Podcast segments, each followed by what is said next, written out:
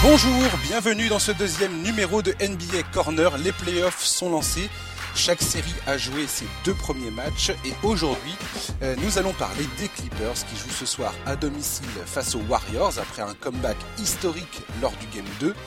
On va parler également des Rockets qui dominent outrageusement le Jazz pour le moment, 2-0. Puis avec mon invité, on partagera nos déceptions et nos surprises de cette première semaine des playoffs. C'est avec plaisir que j'accueille Charles de Jouvenel dans l'émission. Bonjour Charles.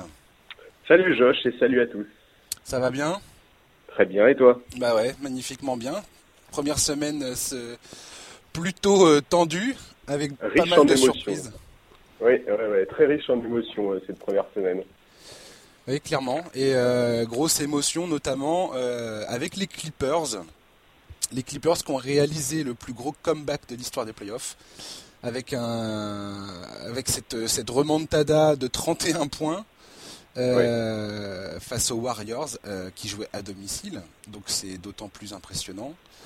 moi j'ai été halluciné par ce, par ce comeback. Euh, et en même temps, je me dis euh, que les Clippers viennent de se vendre sur le, marché des free agents cet été comme jamais, euh, comme jamais quoi.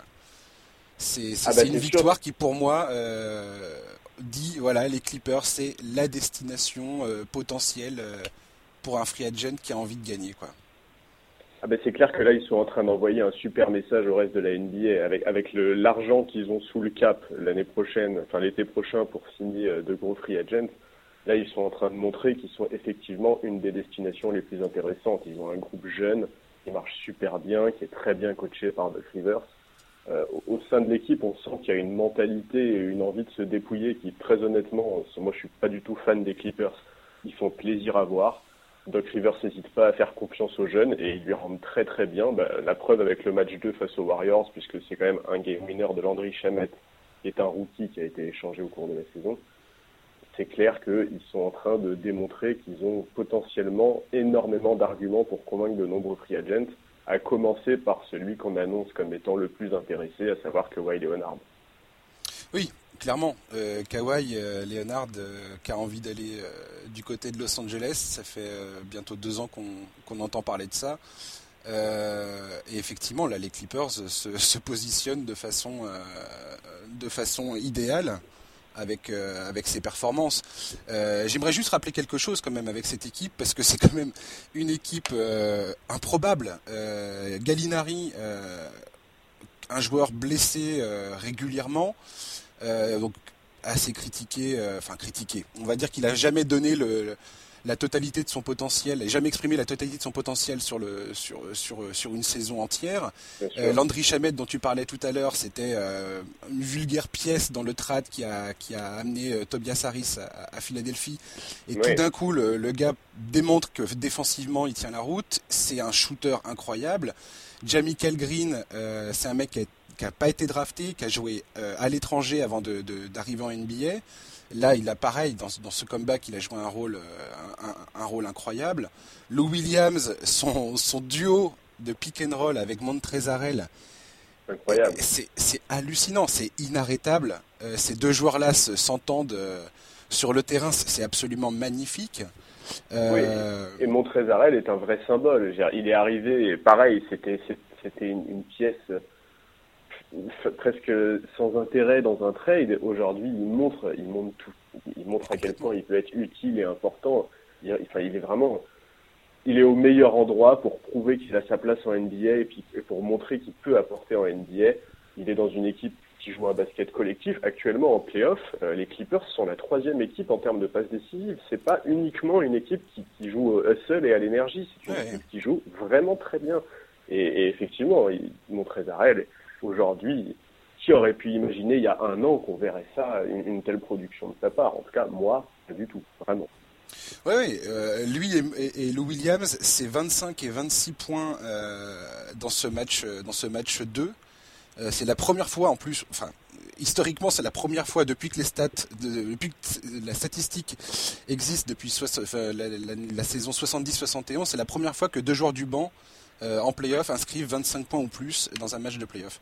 Ce qui, euh, ce pas rien. Euh, on sait que les Clippers avaient un banc incroyable porté par ces deux joueurs-là. et puis j'aimerais aussi parler de Patrick Beverley. Patrick Beverley, c'est pareil, c'est un mec qui a joué à l'étranger, qui a jamais eu trop de. Enfin, on connaît ses capacités défensives, mais on connaît aussi ses limitations. Et là, il est en train de nous sortir Kevin Durant, euh, du moins sur les deux premiers matchs. Kevin Durant dit ah mais non, ça me ça ne me gêne pas. Vous allez voir, je vais régler la mire. Euh, je vais je vais je vais finir par dominer ce duel. On attend toujours Kevin. Euh, et voilà. Et, et, ce qui me fait rire, c'est que pour moi, Patrick Beverley, ça illustre aussi le génie de Jerry West, donc est conseiller euh, spécial des, Clippers dans toutes les opérations basket, les trades et tout ça. Et euh, que ce mec-là n'ait pas été inclus dans le trade de Tobias Harris euh, aux Sixers me fait, me fait rigoler au plus haut point. Je trouve ça absolument génial que ce joueur soit toujours aux Clippers et qu'il ne soit pas parti aux Sixers parce que Dieu sait que les Sixers auraient bien besoin de ce mec-là. Et, je trouve ça génial. Je trouve ça génial que ce gars-là soit là en train de, de, de faire suer Kevin Durant. Quoi ce, qui est, ce qui est intéressant aussi, c'est que Pat Beverley, contrairement à Gallinari, Lou Williams, Harrell, etc., il est en fin de contrat, lui, euh, il me semble, cet été. Et, à quel point, évidemment, qu'il doit avoir envie de re-signer, c'est une évidence. Bon, je pense qu'il aura des offres, parce que bah, c'est un profil qui intéresse forcément énormément d'équipes. Je pense mhm. notamment aux Suns, qui seraient ravis d'avoir un type comme lui dans leur effectif. Mais mais voilà, la franchise lui a fait confiance, ne l'a pas inclus dans le trade, il est en train de vivre des grands moments en playoff. Il va être forcément à l'écoute d'une proposition de la part des Clippers. Donc oui, forcément, les Clippers sont en train de marquer des points. Après, il faut quand même rappeler qu'ils sont aussi face à une équipe de, des Warriors qui, qui les aide bien. C'est-à-dire que vraiment, ils, ils, sont tellement inconstants, les, les, les Warriors le, match 2, les Warriors ont quand même encaissé 85 points en deuxième mi-temps. C'est, ben, vraiment, il faut pas avoir envie de défendre pour en arriver là en playoff. Quoi. Alors, bon, tant mieux pour les Clippers, mais, Bien sûr. tant pis pour le spectacle. en fait, Golden State, ils sont d'une condescendance insupportable. Ah, C'est-à-dire que les mecs, ils sont devant de 31 points, et tout d'un coup, tu vois que les gars, ils se disent, allez, c'est bon, c'est en fait moi je pensais pas on en a parlé euh, lors du premier épisode moi je pensais pas que les Warriors arrivés en playoff allaient euh, continuer sur ce même mode vas-y c'est trop facile on, joue quand on a envie puis après au final les Warriors leur pire ennemi c'est eux-mêmes on, parlera ensuite de, Houston tout à l'heure mais je pense qu'ils vont, ils vont, ils vont avoir une drôle de surprise face à Houston, potentiellement. Mais, mais les Warriors se, tirent une balle dans le pied tout seul. Après, il y a deux, trois, deux stats que j'ai retenus de, ce match 2 qui, montrent le, le, côté incroyable de ce, de ce retour des Clippers. Ils ont marqué que 5 paniers à 3 points pendant ce comeback, ce qui est complètement affolant. Euh, puisque c'est la plupart du temps quand tu fais un comeback de cette, de cette ampleur, euh, ça veut dire que tu as arrosé à 3 points et que tout est rentré. Les mecs ont marqué 5 paniers à 3 points et ils étaient à 14 sur 15 dans les paniers dans la raquette. C'est-à-dire qu'effectivement, comme tu viens de le dire, euh, défensivement, les Warriors étaient complètement aux fraises. C'est aberrant, c'est même honteux, j'ai envie de dire. Ah mais c'est honteux, c'est tout à fait honteux. Prendre 85 points en une mi-temps en playoff, c'est honteux quand on a une des meilleures défenses de saison, de, de, la ligue. C'est vraiment, moi c'est vraiment quelque chose. J'ai vraiment beaucoup beaucoup de mal. Je comprends pas. Effectivement, au premier épisode, on avait parlé de, de ce côté-là qu'ont les Warriors. Et on s'était un peu tous les deux réjouis de l'arrivée en playoff en se disant, bon, bah, ça y est, ils vont enclencher le mode playoff. Bah, bah non, ils l'ont toujours pas fait. Et notamment Kevin Durant, qui est d'une nonchalance oh hallucinante. hallucinante. Enfin, bref. Pour revenir sur les Clippers, ils ont effectivement toutes les armes en main pour attaquer la free agency, donc la période de recrutement des agents libres, comme étant une des destinations les plus intéressantes. C'est pas les seuls qui ont beaucoup d'argent sous le cap. Il y a notamment les Kings, euh, les Hawks, les Nets, surtout les Nets. Mhm. Mais ils ont un énorme avantage qui est quand même d'avoir Jerry West en coulisses. Jerry West qui est une arme hallucinante pour convaincre les free agents. Ils ont ils ont montré qu'ils avaient une qualité de jeu, qu'ils avaient un excellent coaching staff, qu'ils avaient des jeunes intéressants. Ils ont de l'argent sous le cap. Je crois pas qu'ils aient leur pic de draft. Il me semble qu'il va à Boston mais quel bel été qui s'annonce dans les Clippers. Il a vraiment, moi, j'ai hâte de voir, parce qu'il faut rappeler qu'il y a quand même Kevin Durant, Kawhi Leonard, Clay Thompson, Jimmy Butler, Kyrie Irving, Kemba Walker sur le marché des agents libres. Il y a vraiment de quoi faire un très très bon recrutement pour les, Clippers et j'attends effectivement de voir quels seront leurs choix. Bah, ils, ont, ils, ont la, ils ont la sainte trinité pour moi, les Clippers. Euh, ils ont un coach en Doug Rivers qui a fait ses preuves. Il a gagné le titre avec Boston. Il a déjà gagné. Ouais, ouais. Euh, on, on, voit qu'il a une faculté de motiver ses joueurs. Je sais pas si tu as vu les vidéos de lui dans les vestiaires des Clippers. Bien sûr, euh, mais il est connu pour ça. Il a une, un vrai, une vraie aura, ce coach. Il est incroyable. Il est incroyable. Ses discours sont, sont, sont c'est beau. C'est beau comment il parle à ses joueurs. Et on Bien sent sûr. que les joueurs sont, sont hyper sensibles euh, à ce qu'il dit euh, et, et c'est magnifique. Euh, il arrive à mettre ses joueurs dans les meilleures conditions possibles pour exprimer leur talent. Je pense notamment à Chamette, qui aux Sixers, il était bon, mais, mais là, là, il a pris, pour moi, il a pris une autre dimension. Jamie bah Green, c'est pareil. Euh, et, stratégiquement, euh, il, a, énormément progressé. Du temps où il a été à Orlando, ensuite à Boston, et là, ces trois dernières saisons euh, aux Clippers, il y a eu une. Enfin, ça fait plus longtemps qu'il est aux Clippers, mais ces trois dernières saisons, notamment où il a eu des effectifs qui étaient vraiment pas faciles, où il a fallu aller chercher bah, une façon de, faire en sorte que ces effectifs soient viables et efficaces il a eu une progression incroyable. Ils ont Steve Ballmer, qui est un propriétaire, qui a démontré qu'il avait soif de victoire, qui est prêt à investir de l'argent dans l'effectif, qui oui, sait s'entourer des bonnes personnes. Et, et, la, et, la, meilleure personne d'entre eux, c'est Jerry West, qui est euh, tout simplement un des meilleurs dirigeants de l'histoire de la NBA. Euh, ah c'est bah, lui qui a convaincu Durant de rejoindre les Warriors, enfin du, ce fameux coup de fil qu'il aurait passé avec, euh, avec, avec Kevin Durant. C'est lui qui a convaincu Shaq de venir aux Lakers à l'époque. C'est lui qui a, qui a roulé dans la farine les Hornets pour récupérer le pic de draft, euh, enfin pour récupérer Kobe Bryant euh, à l'époque euh, dans un échange qui, envoyait Vladi Divac à, Charlotte. Et il a réussi à nettoyer les comptes du club comme jamais. Il a signé Lou Williams et Montrezarel pour 8 et 6 millions de dollars respectivement pour les deux prochaines saisons. C'est fabuleux. Voilà. Non, mais c'est effectivement le mot qui, décrit bien le travail de Jerry West dans les coulisses. C'est vraiment fabuleux ce qu'il fait. Et ce qu'on peut ajouter euh, avant de terminer, c'est que les Clippers peuvent se diriger vers un cycle absolument hallucinant, parce que outre, outre l'argent qu'ils vont, ils vont avoir cet été sous le cap, qui est au-delà des 60 millions, il me semble, euh, il faut se rappeler que Danilo Gallinari, il a quand même un contrat à 22 millions qui va se terminer à la fin de la saison prochaine. Donc en réalité, ils vont pouvoir continuer à recruter et à renforcer l'équipe dans un an. C'est-à-dire que vraiment, ils sont, on peut vraiment à nouveau là se rediriger vers une période absolument bénie pour les Clippers où ils auront une, grosse équipe, une vraie capacité de recrutement. Euh, moi, j'ai vraiment hâte de voir euh, ce qui va se passer dans les deux trois saisons qui viennent pour cette franchise. Ah ouais, et, euh, et franchement, ils sont, ont une, ils ont une marge de manœuvre énorme. Si Kawhi Leonard accepte de venir cet été, en l'état, rien qu'en l'état, et qui, qui re-signe quelques free agents. Les free agents, c'est pat notamment Patrick Beverley, Jamie Green, Wilson Chandler, Garrett Temple, Ivan Zubac. Mm -hmm. euh, et il faut rappeler également qu'avec le trade euh, réalisé avec les Sixers, où ils ont récupéré le pic de draft du Miami de 2021 qui est non protégé, c'est-à-dire que n'importe où il tombera, ça sera pour eux.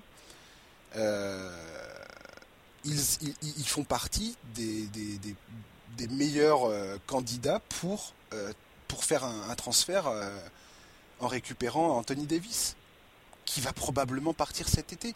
Ah, les Clippers et Boston sont les deux équipes les mieux placées, et Bien certains sûr, disent ouais. même que les Clippers sont les mieux placés pour récupérer Anthony Davis.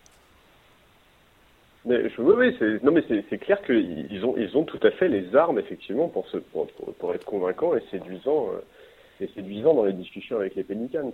Ça va, ça va, vraiment être un été, euh, un été très important ouais, pour, pour, la construction de, de, cette franchise. Et oui, on va voir, mais, mais bon, ils peuvent monter effectivement une équipe qui fera très très mal dès la saison prochaine. Ah ouais. J'ai hâte de voir le Game 3, c'est ce soir euh, le, le, Game 3. Euh, J'ai hâte aussi, mais quelque part ils ont déjà tout gagné en fait. Ah oui. Les, les Clippers. Ah mais oui. Ils ont déjà, ils ont déjà montré en fait c'est plus que du bonus quelque part. C'est hallucinant de dire ça en playoff. Bien sûr. C'est plus que du bonus pour eux en réalité.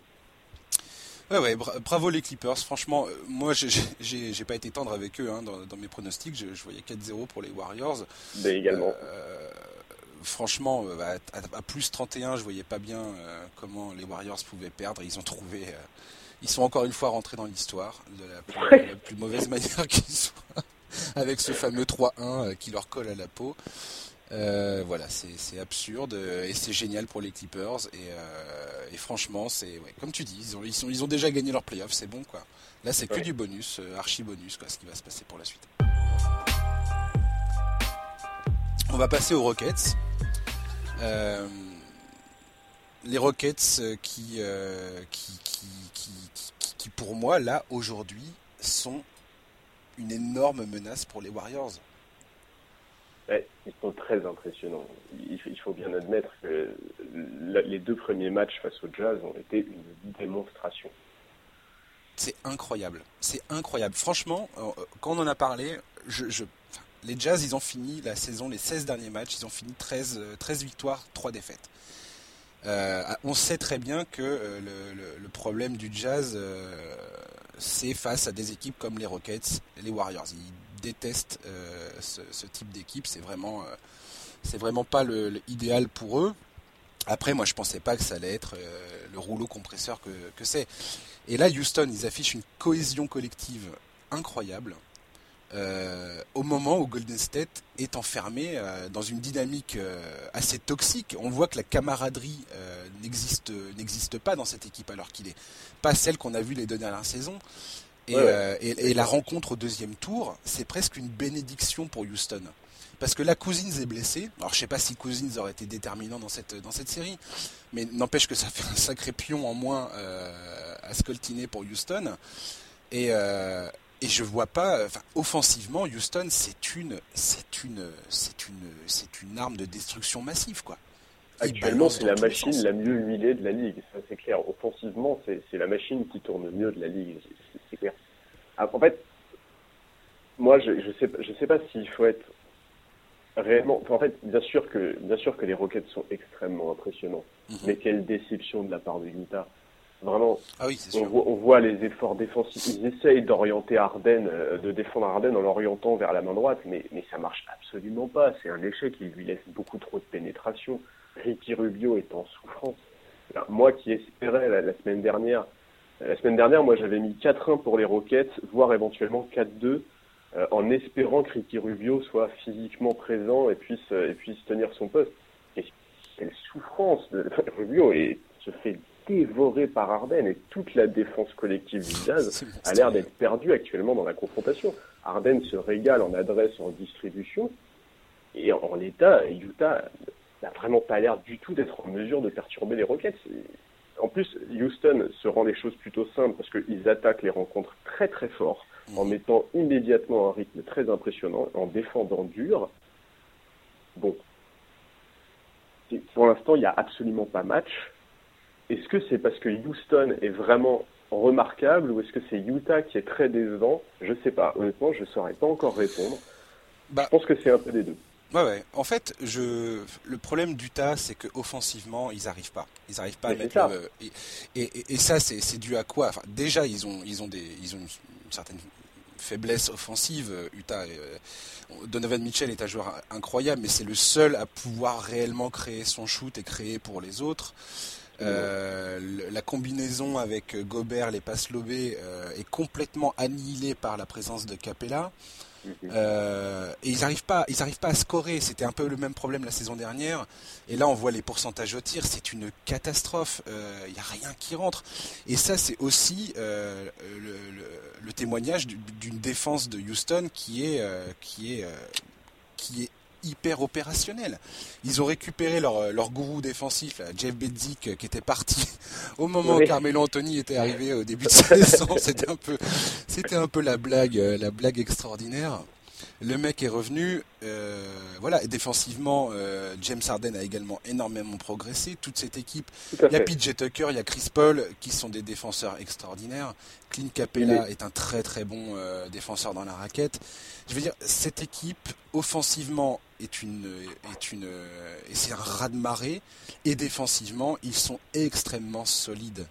Et ils ont déjà prouvé l'an passé qu'ils savaient comment défendre sur Golden State, comment les sortir de leur zone de confort. L'an dernier, tout le monde pleurait en disant Ah, regardez, Kevin Durant a complètement ruiné le jeu collectif des Warriors.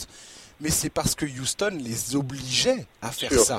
C'est la défense de Houston qui a ruiné le jeu offensif des Warriors. Bien sûr, ils étaient obligés de faire du 1 contre 1 avec Kevin Durant parce qu'ils n'arrivaient pas à, faire le à faire le, joli basket que euh, Golden State euh, pratique habituellement.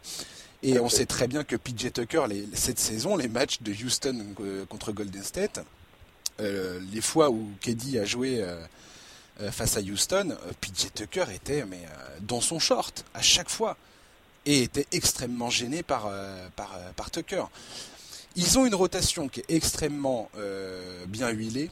Ils ont des joueurs d'expérience. Ils savent jouer vite. Ils savent jouer lentement. offensivement, souvent, le, problème face aux Warriors, c'est ça, c'est que les équipes n'arrivent pas à matcher la production offensive de Golden State. Golden State, ils ont tellement de talent, ils ont tellement de joueurs qui sont capables de planter dans tous les sens qu'ils n'arrivent, que les, les, équipes adverses n'arrivent pas à, à, suivre la production offensive. Houston peut le faire. Euh, et, si la santé de Chris Paul, de Clint Capella et de Harden euh, n'est pas remise en question pendant cette série, franchement, à l'heure qu'il est, je pense que Houston euh, est, favori, quand bien même ils n'ont pas l'avantage du terrain. Je, je... Je, sais, je sais pas. Déjà, en fait, Utah, le Jazz ne les met tellement pas en danger. Ils ont, c'est horrible l'attaque des Warriors, elle va pas les laisser souffler. Ils n'auront pas un instant de répit contre Utah. Défensivement, ils, je vais pas dire qu'ils se reposent, mais ils sont quand même, ils sont quand même moins mis en danger. Hmm. Moi, j'attends vraiment de voir. Il y, a, une chose qui est vraie factuellement, c'est que hmm. euh, dans la raquette, les Warriors sont moins solides que la saison dernière parce que avec la blessure de DMC, de Demarcus Cousins, hmm. bah, il y a un vraiment il n'y a plus Maggie, il n'y a plus West, il n'y a plus Pachulia. Bon, il y a Bogut qui est revenu, mais moi j'ai quelques doutes sur son état, sur son état physique. Euh, Looney et Jordan Bell, qui avaient été beaucoup utilisés à l'époque, l'année dernière, donc dans la série face aux Rockets, eux sont toujours là. Jerebko est arrivé. Et surtout, il y a Iguodala. Il y a un moment, il faut quand même dire les choses, c'est que je suis d'accord que l'absence de Chris Paul pour les Rockets la saison dernière a été un énorme handicap. et on oublie que André Iguodala n'a pas joué la moindre minute de la série face aux Rockets la saison dernière. On oublie également que les Rockets n'ont plus Trevor Ariza. Les, les, deux, les deux effectifs ont changé et c'est surtout défensivement qu'il va y avoir des différences par rapport à la saison dernière. Est-ce que avec le retour d'Iguodala, les Warriors vont adopter le même, la même défense que la saison dernière où ils switchaient systématiquement? Est-ce que, est-ce que sans Ariza, euh, PJ Tucker va pouvoir être aussi efficace parce que alors qu'il aura moins de relais? Est-ce que, est-ce que, est-ce que le fait que Curry, parce que Curry l'année dernière avait démarré la série avec une gêne à la cheville pour changer, ce qui fait qu'il avait fait quelques premiers matchs assez compliqués. Là, on voit les deux premiers matchs face aux Clippers, Stephen Curry a l'air d'être en pleine forme. Il est incroyable. il y a quand même beaucoup d'éléments qui me font me poser des questions. André Iguodala, il est âgé, mais en dépit de son âge, il reste un des meilleurs de la ligue pour défendre sur, défendre sur James Harden. Il, faut se rappeler de ça. Je ne sais pas si les, Rockets aujourd'hui sont, favoris. Ce que je sais, c'est que la série s'annonce magnifique. Si les Warriors jouent comme ils sont en train de jouer face aux Clippers, ils vont se faire atomiser, ça, il n'y a pas de doute. Maintenant, s'ils retrouvent leur niveau de jeu, je ne sais pas. je pense que la série peut être extrêmement serrée, en tout cas et j'espère qu'elle sera extrêmement serrée. J'attends de voir. Ouais, ouais, je, je pense que c'est effectivement. Euh, enfin, la, finale de conférence Ouest va paraître bien fade par rapport à, ce deuxième tour entre les Warriors et, les Rockets. le vainqueur de cette série, pour moi, ira clairement en finale NBA. Euh... Ah, sauf à y laisser beaucoup de plumes, quoi. Ouais, ouais. J'ai vraiment hâte de voir. Pour moi, un des plus gros changements euh, côté Houston, c'est la, nouvelle dimension de James Harden euh, également. Je veux dire, il a toujours été très fort. L'an dernier, il a été MVP, donc euh, c'est difficile. De, voilà. Enfin, je veux dire, meilleur joueur de la ligue, voilà, tout simplement. mais là, cette année, il est, c'est limite s'il marche pas sur l'eau, le gars. Enfin, je veux dire, face à, face, face à Utah, je pensais que la défense d'Utah allait réussir plus ou moins à, bah, à, le faire beaucoup plus réfléchir. Ces pourcentages au tir sont pas extraordinaires, mais, euh, mais il contrôle complètement ce qu'il fait. Euh, et le fait que ça soit des, des, gifles à chaque fois, euh, je crois qu'il joue 33 minutes par match. Donc il joue pas beaucoup. Chris Paul il joue encore moins. donc tous ces joueurs-là sont en train de se reposer tranquillement. Ils sont en train d'affûter leur, leur collectif, de donner confiance aux role players. Et, et voilà. Et Arden, c'est, je sais pas, c'est j'ai vraiment, vraiment hâte de voir euh, ce que ça va donner face à Golden State. Et, euh, et, Thompson, euh, Iguadala, Durant sont partis pour, pour faire une série extrêmement compliquée en défense contre ce mec-là. Il va y avoir des problèmes de faute. il va y avoir plein de problèmes qui vont tomber en cascade s'ils n'ont pas un, un plan, un plan pour arrêter ce gars-là. Et franchement, ça, ouais, ça va, ça va être passionnant. Ça va être passionnant. Ça va être passionnant, mais enfin, ouais, Arden en tout cas aura une vraie pression parce que Arden, on le connaît, on sait très bien que dans les gros matchs en playoff face à des gros adversaires, il est souvent attendu. La défense du Jazz sur lui, moi je trouve qu'elle est très décevante parce que je trouve qu'ils sont pas présents physiquement. Je trouve qu'ils cherchent trop à l'orienter à droite, enfin sur sa main droite, exactement comme l'ont fait les Bucks en fin de saison régulière, ce qui avait très bien marché. Oui, mais on voit bien. Ouais, Utah ne le maîtrise pas, cette, défense. Exactement, exactement. C'est exactement ce que j'allais dire. Et donc, mais, mais les Warriors ne feront jamais cette erreur. Et André Iguodala imposera une, une, pression physique sur Arden que Ricky Rubio n'est même pas capable de faire en rêve. Donc, c'est vrai. Donc, je, pour le moment, James Harden marche sur l'eau. J'ai aucun problème là-dessus. Je souhaite très franchement qu'il maintienne ce niveau de jeu parce que bah, j'ai envie de voir les plus beaux playoffs possibles. Maintenant, J'attends de voir comment il va pouvoir répondre à la défense des Warriors, qui sera certainement très différente de celle que propose actuellement le Jazz. Voilà. J'ai hâte de voir ça. Et pour moi, après, ce sera une question d'état d'esprit de Golden State. Je pense que face à Houston, enfin, il y aura une, une, réaction de la part de cette équipe. Euh, même là, je pense que la blessure de Demarcus Cousins, je pense a un peu, euh, un peu réveillé, euh, un peu réveillé tout le monde. Je pense qu'ils doivent se dire bon, là on a, la marge de manœuvre, elle est beaucoup moins grande que ce ce qu'on pensait. on verra, on verra comment ça, se passe la, la, fin de série contre les Clippers si les Warriors mettre un point d'honneur à, retrouver une bonne dynamique parce que là ils vont vraiment il va vraiment falloir arriver en, comment dire en pleine en pleine bourre face à Houston. Parce que Houston eux sont en train d'arriver au sommet de leur art au meilleur moment. Et c'est ce qu'il faut c'est ce qu'il faut en playoff. Et euh, j'ai hâte de voir ça. On, va passer tout de suite aux, surprises et aux déceptions des playoffs euh, ta surprise on va commencer par les surprises euh, c'est quoi ta bah, surprise pour le moment? Plus qu'une surprise, c'est une satisfaction parce que honnêtement, je ne les pensais pas capables de prendre l'ascendant dans cette série. Euh, c'est Damien Lillard et les Blazers. Je trouve qu'ils sont en train de réaliser un, une début de série, de, série face au Thunder absolument remarquable. Actuellement, ils mènent 2-0. Euh, moi, j'espérais un peu qu'ils démarrent la série couteau entre les dents, déjà à cause de la rivalité entre les deux équipes, mais aussi à cause de ce qui s'est passé la saison dernière avec bah, la performance de Portland qui a été très limite face, à, face aux Pelicans s'ils ont été sortis au premier tour par, par les, les Nouvelle-Orléans. Ah, ils ont été balayés. Et puis ça, fait, ça faisait deux saisons qu'ils ont été, enfin ça fait deux saisons qu'ils se prennent 4-0. Euh. Et avec la manière à chaque fois, ils sont, ils sont vraiment minables à chaque fois. C'est clair. Bon, force est de constater que pour le moment, après deux matchs, il n'y a pas photo. Pour moi, cette série, ça devait être une série au couteau, serrée, tendue, une des plus dures de, la, une des plus dures de ce premier tour de playoff pour le moment, Portland est serein, confiant en ses qualités, ils sont en train de se promener. Et, vraiment, ça, me fait plaisir parce que Lillard est quand même un joueur qui est très souvent critiqué. C'est un meneur de jeu qui n'est jamais mis au niveau euh, des, Westbrook, euh, des Steph Curry, etc. Alors que c'est quand même, c'est quand même un joueur qui, qui amène Portland. L'année dernière, Portland était dans le top 3 de l'Ouest.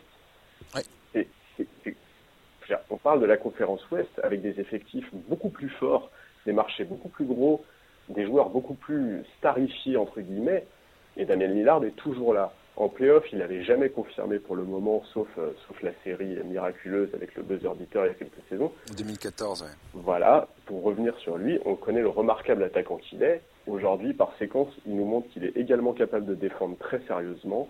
Offensivement, il est dans ses standards, il est même au-delà de ses standards. Il tourne quasiment à 30 points par match, à 45%, donc 47 à 3 points.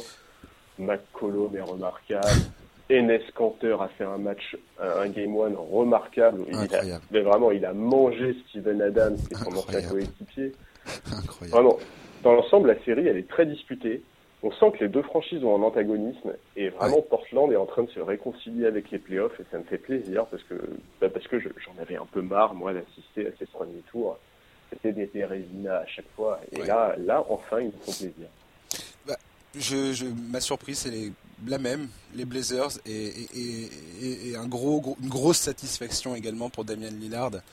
Effectivement, moi Damien Lillard c'est un joueur que j'apprécie énormément. Enfin, ne serait-ce qu'humainement, j'ai envie de dire, c'est c'est un franchise player que qui, qui, pour moi impose le respect par, sa, par euh, sa façon d'être, euh, ce qu'il, euh, comment il perçoit sa carrière et, et comment il gère tout ça, comment il gère son, son image. Et Effectivement, pour sa franchise. Oui.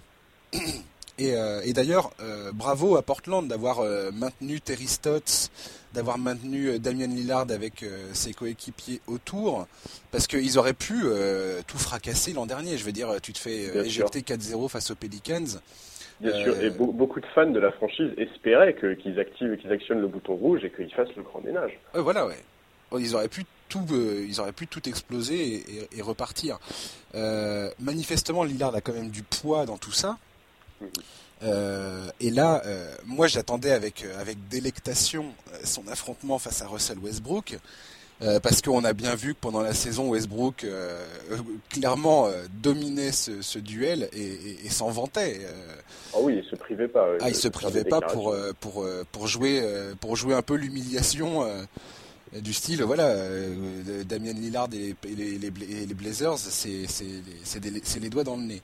Au bout de deux matchs, Lillard a clairement a clairement mis son pied sur le cou de, Russell Westbrook il est là, il a, fini le, game 2 avec 29 points, 6 passes décisives, 3 interceptions et 2 contre. Et avec des paniers euh, du logo juste incroyables. Je veux dire, c'est, c'est en, pleine, en pleine tête de Westbrook à chaque fois. Enfin, c'est. Je sais pas si tu as vu cette image où Westbrook à un moment prend un tir euh, complètement, euh, complètement fada et, et, et, Lillard applaudit commence à faire un flex euh, au public et ainsi de suite. c'est c'est incroyable. et je trouve que mentalement, entre les deux. Ouais, et mentalement, je, je, savais pas où, où en était Lillard à ce, à ce niveau de sa carrière. Et là, il a, il a 28 ans, il est en pleine possession de ses moyens, et c'est magnifique de le voir comme ça. C'est incroyable. Incroyable. Je suis d'accord, je suis d'accord. Et, et, oui, et, l'antagonisme avec Westbrook, je, je déteste pas Westbrook, hein, mais mais quelque part, ça me fait plaisir parce que Westbrook incarne tellement cette génération de meneurs qui a été ultra starifiée, qui, évidemment que ses saisons en triple-double, c'est remarquable, évidemment que c'est physiquement incroyable, etc. Mais parlons de Damien Lillard. Enfin, vraiment, Lillard, c'est le joueur que tout le monde met de côté au moment de faire les All-NBA Teams. C'est le joueur qui est moqué sur les réseaux sociaux. Mais c'est aussi, Damien Lillard, c'est aussi un attaquant remarquable, un type qui est attaché à sa franchise, qui l'a fait progresser, qui l'emmène chaque saison au sommet, enfin, dans les sommets de la conférence Ouest. Mais bravo, je trouve, que c'est remarquable, je trouve que c'est vraiment admirable. Et honnêtement, ça me fait, ouais, ça me fait plaisir pour cette franchise de Portland, alors que j'ai aucun lien avec, avec la franchise, mais, mais juste, je, je suis très content de les voir à ce niveau-là. Je suis très content de voir, de voir Lillard répondre comme ça. Et, et que Westbrook se remette en question. Voilà, je, je, peux pas, voilà, je peux pas dire autre chose quoi. Bah, on, l'a dit toi et moi euh, lors du premier épisode. Euh, pour ces deux franchises, cette série est, lourde de sens et, sera, probablement lourde de conséquences. Et aujourd'hui, euh, Lillard est en train de, on va dire, de, démontrer que les, deux, saisons précédentes, les, deux fois, euh, les deux sweeps qui s'est mangé au premier tour, euh, il est en train de, il est en train de répondre à ça. Il est en train de, corriger le tir et de, de, démontrer que il est capable de progresser de, de, grandir et de, et de prouver qu'il que est capable de mener une franchise euh, à une victoire en playoff et de passer un tour. Euh, Russell Westbrook. Il le fait avec les mêmes joueurs, le même maillot et les mêmes coachs. Quoi. Bien sûr. C'est ça qui est, je trouve, vraiment beau. Russell Westbrook, alors qu'il est, euh, et pour moi, est en train d'exploser en plein vol. Lillard, pour moi, vient de le passer dans la hiérarchie des meilleurs meneurs de la NBA avec, dans, cette série. Pour l'instant, je ne sais pas comment Westbrook va réagir au Game 3, au Game 4, et on verra si ça va plus loin. Mais là, Westbrook a plutôt intérêt euh, de, de, réagir. J'ai regardé un petit peu les stats de Westbrook. Clairement, dans, mes déceptions des playoffs, aujourd'hui, c'est le Thunder et, et Russell Westbrook qui sont qui sont. On est d'accord. Russell Westbrook, depuis depuis que Kevin Durant est parti, n'a aucunement progressé en playoff. Ça fait trois saisons qui nous enchaînent avec un triple-double en moyenne sur la saison régulière. C'est magnifique, c'est très bien, c'est incroyable, c'est... On peut mettre tous les superlatifs qu'on veut, personne, ne, personne ne remettra ça en question. Ok? Personne ne remettra ça en question. En 2017, Russell Westbrook, pourcentage au tir, euh, à midi, euh, enfin, pourcentage au tir 38,8%, à 3 points 26,5%, 6 balles perdues par match. 2018, 39,8% au tir, 35,7% à 3 points, et c'est son meilleur pourcentage à 3 points de sa carrière en playoff, 5,2 balles perdues par match. Pour l'instant, face aux Blazers, c'est 35,1% au tir, 10% à 3 points et 5 balles perdues par match c'est, je veux dire, Westbrook. Et attention, parce que tu dis 10% à 3 points, il prend pas 2 tirs à 3 points par match. Ah, on parle d'un joueur qui prend 5 à 6 tirs à 3 points par match. Ah, mais oui. On, parle, de, voilà, il faut, faut, rappeler les, quantités quand même. Il a un volume incroyable. Donc, je veux dire, Westbrook, on, est toujours en train de juger euh, la, valeur d'un joueur par rapport euh, à leur performance en playoff. On est d'accord. La saison régulière, c'est magnifique, c'est très bien. Tu, peux être un très bon joueur de saison régulière si tu si tu si t'es pas là à confirmer en playoff, parce que c'est là que c'est là que ça compte. C'est là qu'il faut euh, réussir. Et, Westbrook, il, a clairement un problème de, de gestion de ses émotions, de gestion de son talent. Comment il a comment il arrive à faire jouer les autres, comment il arrive à, faire, évoluer un collectif autour de lui. Et je suis désolé, mais pour l'instant, on a la preuve. Euh, et, ça date pas d'hier, c'est pas aujourd'hui, c'est pas maintenant. Depuis, même en 2016, en 2016, c'était 40% au tir, 32% à 3 points, 4,3 balles perdues par match. C'est impossible de gagner avec un mec comme ça. Je suis désolé, c'est impossible. Mais on, peut, on peut même aller plus loin. On peut rappeler euh, la saison où euh, la saison où Kevin Durant se blesse fin mars. Euh, il me semble que c'est la saison 2014-2015. Non, il se blesse pas fin mars. D'ailleurs, il, se blesse pas mal dans la saison. Il me semble qu'il joue moins de 30 matchs dans la saison. Ok, ici ne joue pas les playoffs cette saison-là parce que Westbrook, sans Durant à l'époque, n'est pas capable de hisser son niveau pour ramener sa franchise en playoff. Oui. Il faut. Moi, il y a, y a autre chose en fait que je note sur Westbrook, c'est son comportement médiatique. Après le match 1 en conférence de presse, il a été lamentable. Il a refusé de répondre à quasiment toutes les questions. Il a été, il, a refusé de se mettre en question, de se remettre en question à quelconque moment. Au match 2, on l'a vu se pointer en conférence de presse avec un comportement très différent. Il a expliqué qu'il était responsable de la défaite. c'est bien, c'est tout à son honneur. Mais maintenant, il doit montrer sur le parquet lors des prochaines rencontres qu'il est capable de hausser son niveau, mais pas seulement de hausser son niveau. il faut qu'il il faut qu'il apprenne à réfléchir, il faut qu'il apprenne à gérer le tempo de son équipe. Exactement, D'autant plus que Paul George est trop isolé, lui aussi est trop peu à droit de loin, alors qu'il a assuré avant le match 2 qu'il ressentait plus de douleur à l'épaule. Le fait est que Paul George n'arrive pas à retrouver le niveau qui était le sien euh, à certains moments pendant, en saison régulière, qui a fait de lui un candidat à un moment au titre de MVP, au défenseur de l'année. Bon, pour l'instant, il n'est pas à ce niveau-là. Il faut absolument que Westbrook fasse un effort. Mais moi, je vais être très franc avec toi, je suis très inquiet pour le Thunder. Je suis très inquiet pour le Thunder parce qu'ils n'ont aucune marge de manœuvre cet été. Westbrook touche 38 millions, Paul George touche 33 millions, Adams touche 25 millions, ah Schroeder en touche 15. Tout ça, c'est des contrats qui sont garantis. C'est terrible. Et puis Donovan ne peut pas conserver son poste s'il faut encore sortir au premier tour. Vraiment, je n'arrive pas à comprendre. Ce qui me rend fou avec le Thunder, c'est qu'ils mettent même pas d'intensité dans les matchs. C'est une des équipes les plus athlétiques de la ligue. Mm. L'intensité, c'est dans leur gène. C'est pas possible qu'ils mettent aussi peu d'intensité pardon, dans les matchs. Je ne comprends pas. Vraiment, je ne comprends pas ce qui se passe. Je comprends pas comment Billy Donovan peut être encore là. Je comprends pas comment Westbrook peut conserver cette image dans la ligue.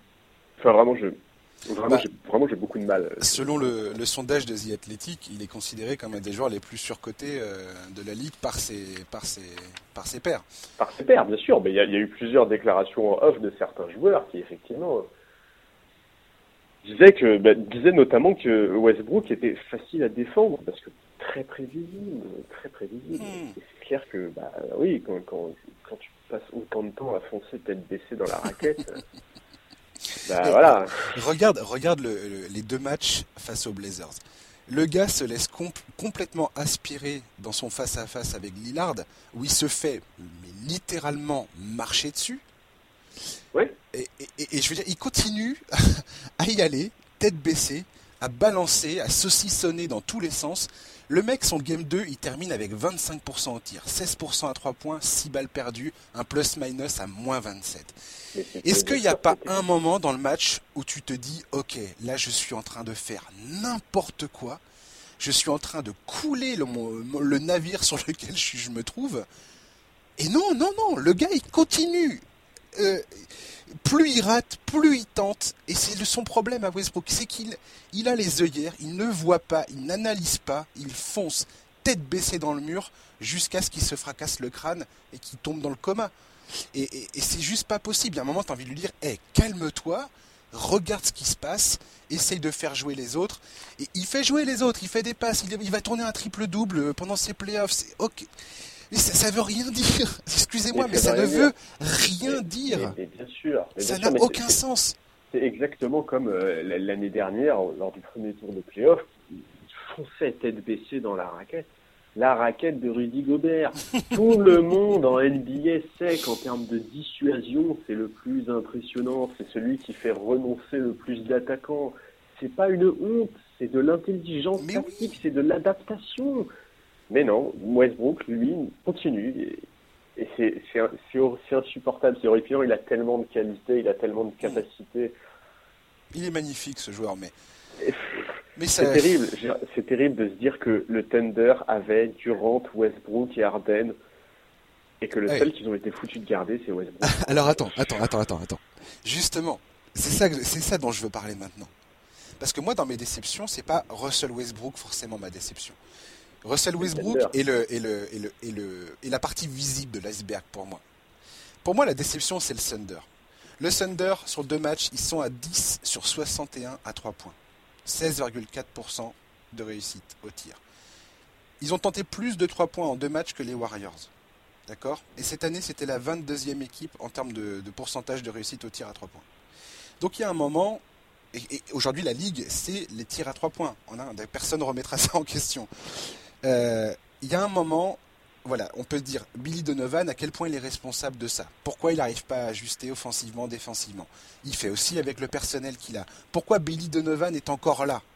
Ça aussi, c'est une question. Billy Donovan, c'est l'homme de Sam Presti. Sam Presti, il a été encensé pour sa construction d'équipe parce qu'il a, il a, il a, il a fait a les bons choix. Il a fait le pic de Durant, il a fait le pic de James Harden, il a fait le pic de Russell Westbrook dans le désordre. C'était d'abord Durant, Westbrook et ensuite Harden il n'a pas su, pour moi, aujourd'hui, en 2019, on peut dire qu'il n'a pas su tailler, enfin bâtir une équipe euh, fait pour le basket moderne. Euh, quand il a fait le transfert de Kendrick Perkins en 2011, je remonte peut-être un peu loin pour certains, mais c'est exactement le moment où le hit est en train d'imposer le small ball à tout le monde. Et le mec s'est accroché à Kendrick Perkins alors qu'ils avaient possibilité de vider son contrat avec la clause qui existait, l'amnestie à l'époque qui existait. Non, et le mec il s'est accroché à ce type jusqu'en 2015. Et aujourd'hui, où les Warriors et les Rockets imposent le tir à longue distance comme étant. Euh, il faut que tu en aies un minimum. Il faut que tu aies un minimum de shooters. Surtout quand as un mec comme Westbrook qui a une faculté de pénétrer et d'attirer les défenses comme très, peu de joueurs peuvent le faire ça quand tu as un mec comme ça, tu prends des shooters à 3 points et t'as pas qu'un seul type, comme Paul George, qui est capable de, de, de, de planter. Non, t'en as plusieurs, t'as même que ça pratiquement autour de Westbrook. Parce que Westbrook n'est pas capable de planter à 3 points. Et non, le mec n'a jamais euh, bâti cet effectif. Il y a un moment, Sam Presti, il faut arrêter de se mettre. Pour moi, il faut arrêter de mettre ce mec sur un piédestal. Euh, et comme tu viens de le rappeler, en 2012, plutôt que de faire le choix de James Harden, il fait le choix de Russell Westbrook. Et, oui. et, et ce truc-là, ça, ça, sera la tâche euh, indélébile de son bilan. Plus, je suis désolé. plus que, que Harden est, est, est, le meilleur pote de Kevin Durant, que, ça aurait pu changer beaucoup de choses. Mais non, mais on est d'accord. Et, et j'irai plus loin par rapport à tout ce que tu as évoqué sur la construction d'une équipe. Mais rappelons quand même que si le Thunder n'avait pas eu la chance, mais la chance de tomber sur des Hawks désireux de tanker et acceptant de prendre mhm. n'importe quel contrat toxique pour se débarrasser de Schroeder, ils auraient encore un Carmelo Anthony avec un contrat monstrueux sur les bras. C'est terrible. Vraiment. Non, je, je suis d'accord. Je suis d'accord, vraiment, la construction de cette franchise, de, cette équipe est, pas, est pas adaptée à la NBA actuelle et, il faut changer des choses. Cet été est capital pour le Thunder parce qu'il va falloir changer les choses, vraiment. Vraiment, vraiment, ça me prestige. Je ne sais pas s'il va rester en poste, mais s'il reste en poste, il faut absolument qu'il renouvelle son coaching staff et qu'il pose des questions sur la construction de son équipe. mais encore une fois, le problème, c'est que ça va pas être simple. ah mais non, mais c'est ce que tu viens de dire. Aucune marge de manœuvre. aucune. Aucune. À moins de te débarrasser euh, de Steven Adams, qui, où, tu te dis c'est juste pas possible. Euh, et Schroeder, euh, il n'est pas en train de démontrer, c'est pareil. Schroeder, à un moment contre les Blazers, il était à. Il a des pourcentages au tir qui sont absolument horribles. C'est horrible. la mentalité de ce joueur est, est très moyenne. On sait très bien qu'il y avait des problèmes aux Hawks et que les Hawks ont hmm. été désireux de s'en débarrasser, non seulement parce qu'il y avait Trey Young, mais aussi parce que parce que Schroeder a jamais accepté euh, de voir son statut remis en question, a jamais accepté d'aider Trey Young à progresser. C'est un type, on sait très bien que sa mentalité est sujette à caution. Mmh. Pour moi, ce qui est certain, c'est que, première chose, euh, Sam Presti, faut, enfin, je, je pense qu'il va rester. Je pense qu'il a la confiance euh, du, du, propriétaire, Clay Bennett, euh, parce qu'il a quand même voilà, il a quand même des réussites à son, à son actif, on ne peut pas dire le contraire. Russell Westbrook sera jamais bougé de cette franchise. Déjà, il a un contrat qui est absolument aujourd'hui intransférable et ils seront bien obligés de faire avec ce mec-là. Euh, Paul George, euh, c'est pareil, il va rester, ce qui n'est pas une mauvaise chose. Maintenant, c'est tous les, tous les joueurs à côté. Donc Sam Presti, je pense qu'il va falloir qu'il se regarde dans la glace, qu'il euh, bah, prenne un peu la, température de ce qui se passe aujourd'hui dans la ligue et qu'il adapte beaucoup mieux cet effectif je ne sais pas comment, euh, je ne sais pas euh, ce qu'il peut faire exactement pour, euh, pour y parvenir. Et puis après, il y a la question de Billy Donovan. les fans du Thunder, beaucoup en ont ras-le-bol de ce mec-là. et je les comprends, je veux dire, Donovan.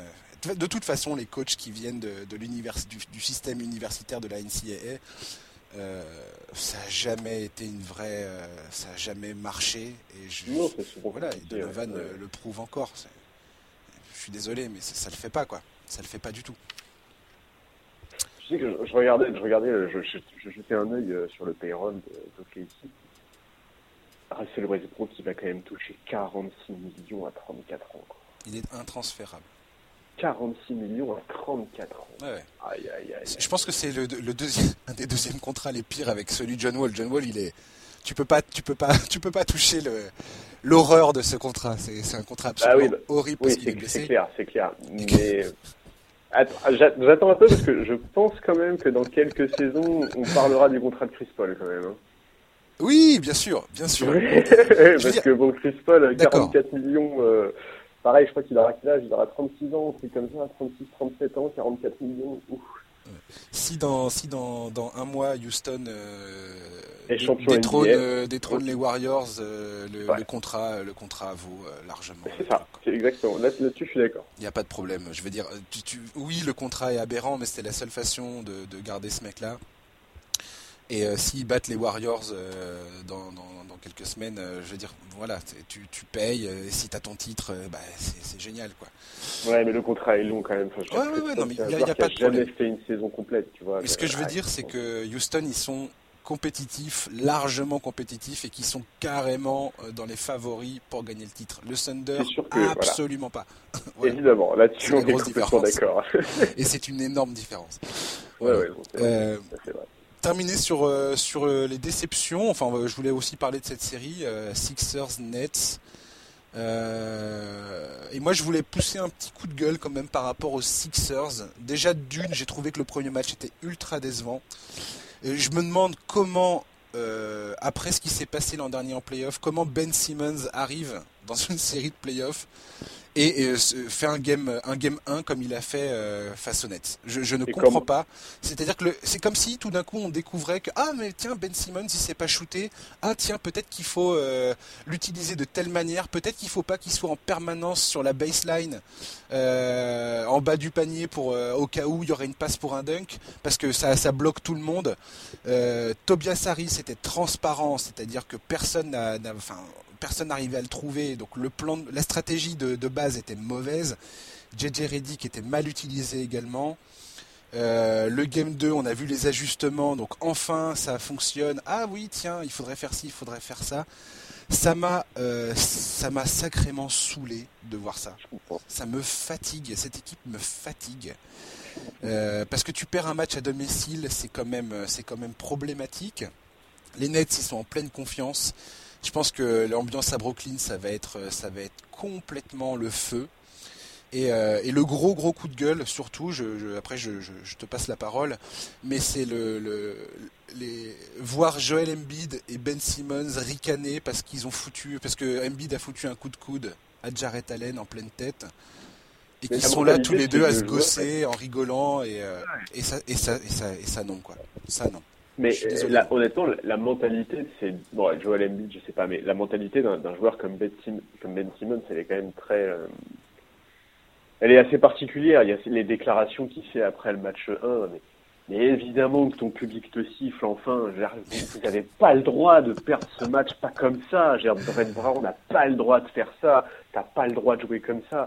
Évidemment qu'il siffle. Enfin, c'est normal. C'est Philadelphie. C'est un public qui est chaud. C'est un public qui est connaisseur, qui qui attend beaucoup plus, qui a, qui a souffert en plus, hein, parce que le début des années 2010, cette supporter de, de, de Philadelphie, euh, c'était quand même pas souhaitable.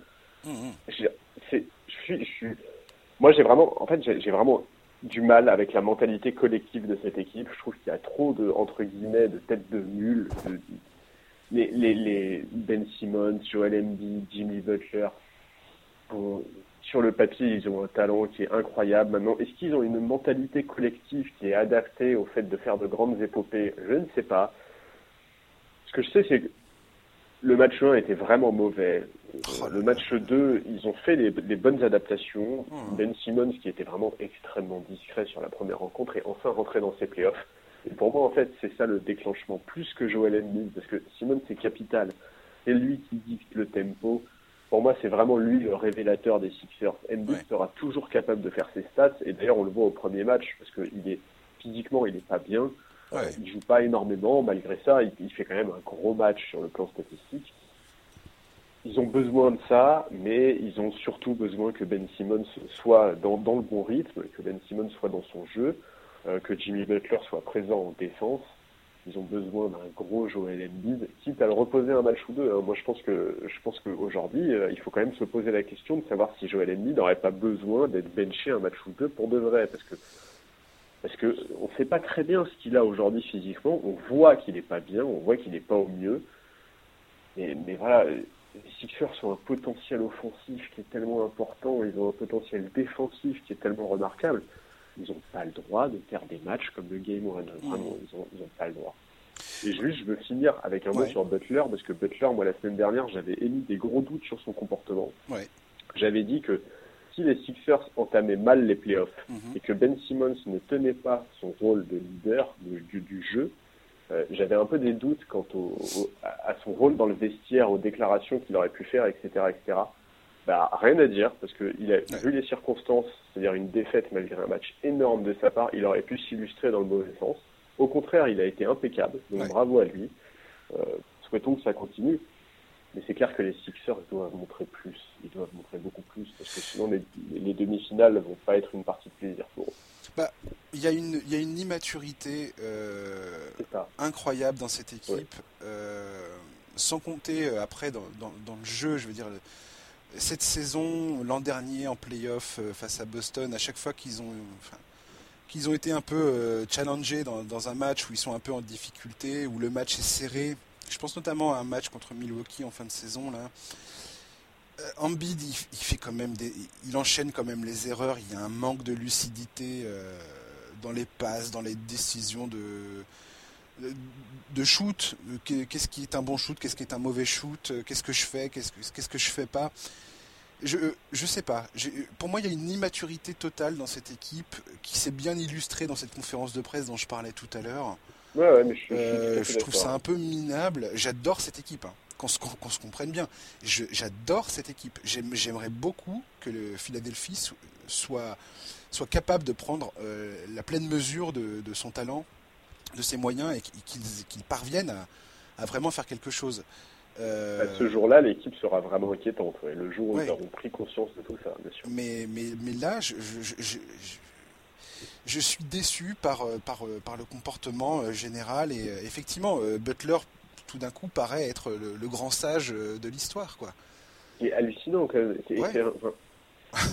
moi j'ai ouais, beaucoup. En fait, j'aime vraiment beaucoup les joueurs. Enfin, j'aime beaucoup la nature des joueurs. Je sais pas comment expliquer ça. J'aime le jeu de ces mecs-là. Ben Simmons, je, trouve que regarder jouer ce type, c'est dans un bon jour, c'est absolument génial. Vraiment, mais mais je déteste la mentalité de ces, de ces joueurs. Enfin, vraiment, vraiment, Simon, l'été dernier déjà en playoff, c'était illustré le, sa guéguerre avec euh, sa guéguerre avec Donovan Mitchell sur le sur le, le rookie of the year l'année dernière. Mm. Mais c'est ridicule. On le sait que t'es rookie de l'année, t'as pas besoin de le marteler en conférence de presse, t'as pas besoin de faire des petites phrases. Arrête, en fait, on s'en fout. Juste joue ton jeu. Et normalement, ton jeu à lui seul devrait suffire, quoi. Mais, euh, mais non, non. Ouais, j'ai, ouais, je suis d'accord avec toi. J'ai vraiment de gros doutes sur la mentalité collective de cette équipe. Et malheureusement, ça, ça va devenir problématique parce que en playoff, il faut, il faut montrer autre chose. Il faut montrer plus de solidarité. Il faut montrer plus de sérieux. Il faut, il faut arrêter de se. Enfin, vraiment, moi, les déclarations du premier match de Ben Simmons, je les ai vraiment au travers de la gorge parce que mais parce que c'est pas ça qui doit t'énerver. Ce qui doit t'énerver, c'est le niveau de jeu de ton équipe, c'est ton niveau de jeu à toi, c'est le fait d'avoir autant déjoué, d'avoir été autant mis en difficulté. C'est pas les sifflets de ton équipe, quoi. de, de, tes fans, ouais. Voilà. Je, suis d'accord. Et enfin, je, je vois pas, euh, je vois pas Philadelphie s'en sortir euh, s'ils passent le tour. Euh, les Nets, je pense qu'ils vont arriver le couteau entre les dents dans le Game 3 avec un public. je pense que cette série va être va être très difficile pour euh, Philadelphie, euh, Philadelphie, potentiellement. Je sais pas. Le, match 2 s'est terminé euh, sur une voilà sur une sur une avalanche de Philadelphie. Là, on, a, on voit l'expérience Philadelphie dans, dans, dans, sa, dans, sa, globalité. Euh, et leur potentiel offensif, hein, ils ont quand même 50 points, 50 points dans le troisième carton. Ouais, non, mais, tu vois, de toute façon, ils sont arrivés. ils sont arrivés après la mi-temps. Euh, clairement, ils avaient, euh, ils avaient compris des trucs. Quoi. On a bien vu que bah, ils avaient cerné deux trois. Euh, voilà, Brett Brown a dû s'énerver un peu. Et d'ailleurs, à propos de Brett Brown, moi, c'est justement c'est sur l'aspect dont on vient de parler, qui est la mentalité collective, qui me déçoit énormément. Parce qu'on va faire encore les raccourcis, toujours les mêmes raccourcis. Mais enfin, Brett Brown, vient de la maison Spurs. Mhm. La mentalité collective, passer de la maison Spurs à cette équipe des Sixers en termes de mentalité collective, ça, doit être assez violent comme changement. Certainement. En tout cas, j'ai hâte de voir ce, ce Game 3 qui sera ce soir. Euh, pareil pour euh, Golden State Clippers, Game 3 également ce soir. On a également un Denver San Antonio ce soir. Euh, qui va qui, qui, vaut le détour aussi très très bonne série pour l'instant donc voilà donc bah voilà on va on va mettre un, point final à, ce deuxième épisode. Merci Charles d'être venu. Merci à toi. Et puis, toujours un plaisir. Mais ouais, on aura l'occasion de se retrouver euh, prochainement. Euh, voilà, c'est la fin de ce deuxième épisode de NBA Corner. Je vous remercie à tous d'avoir écouté le premier numéro, d'avoir écouté ce numéro. On se retrouve la semaine prochaine si tout va bien. voilà, et puis bah, profitez bien des playoffs parce que ça promet d'être passionnant personne n'est déçu, je pense, euh, pour l'instant. Euh, il y a du drame, il y a de la rivalité, il y a de la déception, il y a des surprises, il y a de la performance et euh, voilà, c'est tout ce qu'on demande. Merci beaucoup à tout le monde. passez un très très bon week-end et je vous dis à la semaine prochaine. Ciao